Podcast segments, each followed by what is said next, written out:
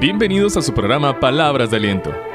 Hoy continuamos con el tema El Pan Superior, traído gracias al pastor Alonso Cabezas, quien sirve al Señor en Belén de Heredia. Sin más, les invito a buscar su Biblia y algo donde tomar apuntes, para que juntos iniciemos con el programa de hoy.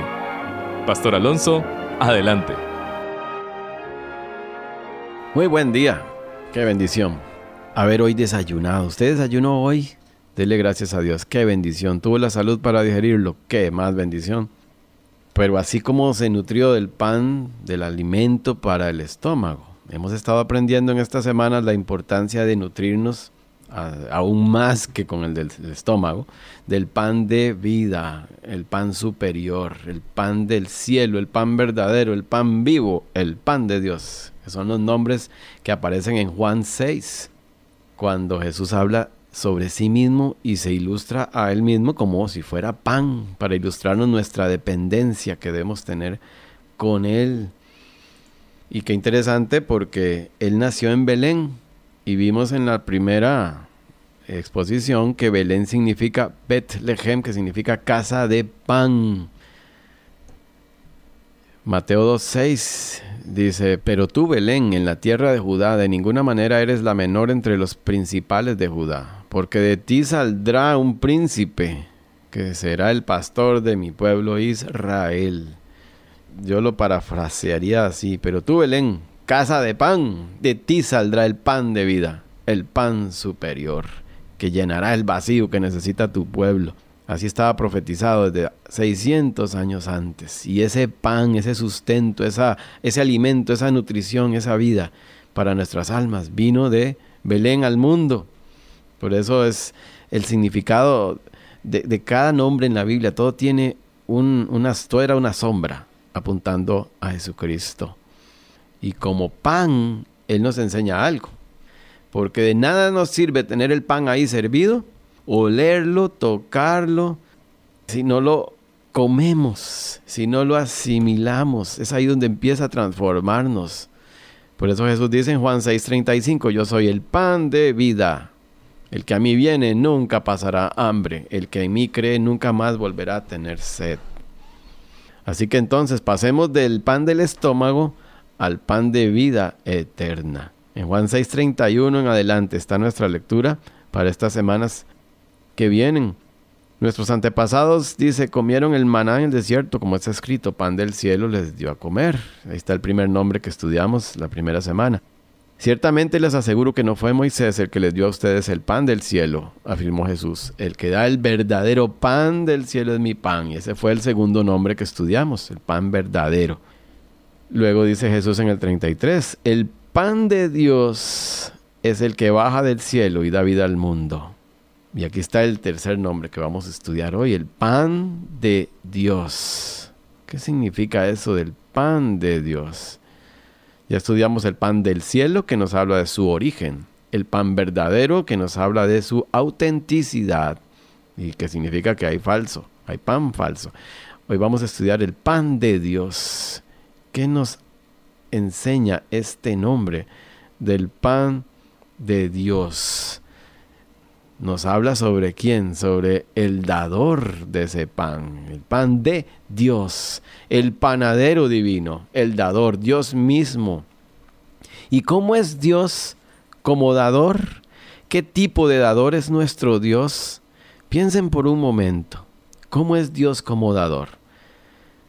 Hay una cita que se me viene a la mente cuando pienso en Dios y cómo es el de dador, Santiago 1, 17 Toda buena dádiva y todo don perfecto proviene de lo alto y desciende del Padre de las Luces, en quien no hay cambio ni sombra de variación.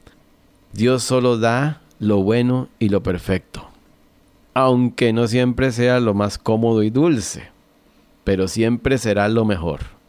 Dios es siempre bueno, no solo cuando las cosas me salen como yo deseo. Eso es duro de digerir. Dios es bueno todo el tiempo, y todo lo que permite es necesario. Volviendo a Dios y su esencia. Dios es amor y por tanto es un Dios dador. Y qué mayor, perfecto y mejor regalo que el pan de vida. Dice Juan 3:16, pues Dios amó tanto al mundo que, que dio a su Hijo único, para que todo el que cree en Él no se pierda, sino que tenga vida eterna. El verdadero amor busca el bien de la otra persona, sin importar recibir algo a cambio, por lo que esto incluye a los enemigos, con quienes realmente el amor se pone a prueba. Dios amó aun siendo nosotros pecadores, o sea, sus enemigos, y tomó la iniciativa y dio. Él mismo preparó la solución para nuestro mayor problema, como escribe Pablo en Romanos 5, 8. Dios demuestra su amor para con nosotros. ¿En qué? Siendo aún pecadores, Cristo murió por nosotros. Notan, notaron las palabras clave. Amor murió. Y en Juan 3:16, amor y dio. Y ahora amor y murió. ¿Qué nos enseña sobre el verdadero amor? Vayamos a otra cita de Pablo, aún más explícita. Filipenses 2, 6 al 8. Hablando de Jesús, dice, existiendo en forma de Dios, Él no consideró el ser igual a Dios como algo a que aferrarse, sino que se despojó a sí mismo, tomando forma de siervo, haciéndose semejante a los hombres y hallándose en condición de hombre, se humilló a sí mismo, haciéndose obediente hasta la muerte. Y no es cualquier muerte, muerte de cruz ¿Notaron esas palabras claves que nos describen el amor de Dios? Despojarse, siervo, humillarse, obedecer, morir. Esta es una clara descripción de lo que significa la vida cristiana, de lo que significa el amor, dar. El Dios Todopoderoso se fijó en una criatura insignificante como yo, como usted, e hizo todo eso por mí, sin necesidad de hacerlo. Fue por pura gracia y misericordia. ¿No debería eso sorprenderme y emocionarme como al salmista cuando contemplaba la majestuosidad del firmamento? Salmo 8, 9 dice, Oh Señor Dios nuestro, cuán grande es tu nombre en toda la tierra. Yo me imagino a él meditando en que viendo todo ese universo tan vasto, que el Dios todopoderoso haya venido a la tierra a buscar a esta insignificante criatura pecadora ¡Wow! Si Dios no hubiera venido a la tierra, nunca podríamos ir nosotros al cielo. ¿No le emociona? Nunca olvidemos cuánto hemos recibido, de cuánto nos ha librado, de dónde nos sacó. Lamentablemente, ¿qué vemos en nuestro mundo? Hoy vivimos una cultura pseudo cristiana llena de orgullo, que se enfoca en recibir, recibir, recibir, y no en el dador, que ya dio lo máximo y nuestros hijos van creciendo en un ambiente de pedir, de consumir y aún peor, de exigir. Estamos rodeados por una cultura cristiana que se enfoca en las añadiduras y no en el reino de Dios, en el amplio sentido de la palabra.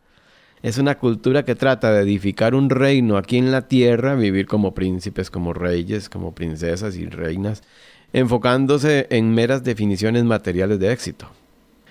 Los regalos en esta tierra son temporales, pero el pan de vida, el pan que Dios nos da en Jesucristo, permanece para siempre. El pan de vida ha sido su mayor regalo, nuestra mayor bendición. ¿Y qué estamos haciendo nosotros con ese regalo? ¿Qué estamos nosotros dándoles a nuestros hijos? ¿Qué tipo de dadores somos? En Mateo 7, 9 al 11. Vean lo que habla Jesús sobre el dar y qué le damos a nuestros hijos. ¿Qué hombre hay entre ustedes que al hijo que le pide pan le dará una piedra? ¿O al que le pide pescado le dará una serpiente? Pues si ustedes, siendo malos, saben dar cosas buenas a sus hijos, ¿cuánto más su Padre que está en los cielos dará cosas buenas a los que le piden? Nuestro Dios sí sabe dar buenos regalos a sus hijos y por eso ya nos dio lo mejor. Asimismo, nos dio el pan de vida, murió para que lo pudiéramos comer, asimilar su sacrificio y así darnos la verdadera vida. Padres de familia que tenemos la bendición de tener hijos, o los que ya tienen nietos, o sobrinos, vecinos, sabemos dar buenos regalos a nuestros hijos. ¿Qué les dimos esta Navidad? No me refiero a cosas que se compran en una tienda nada más. ¿Cuáles son regalos buenos? ¿Cuáles son los mejores regalos? ¿Sabemos darles lo mejor? ¿Les compartimos el pan de vida o solo les damos pan para el estómago? ¿Solo para sus necesidades materiales y no para sus necesidades espirituales y emocionales? ¿Les damos piedras o serpientes? ¿Qué tipo de dadores somos?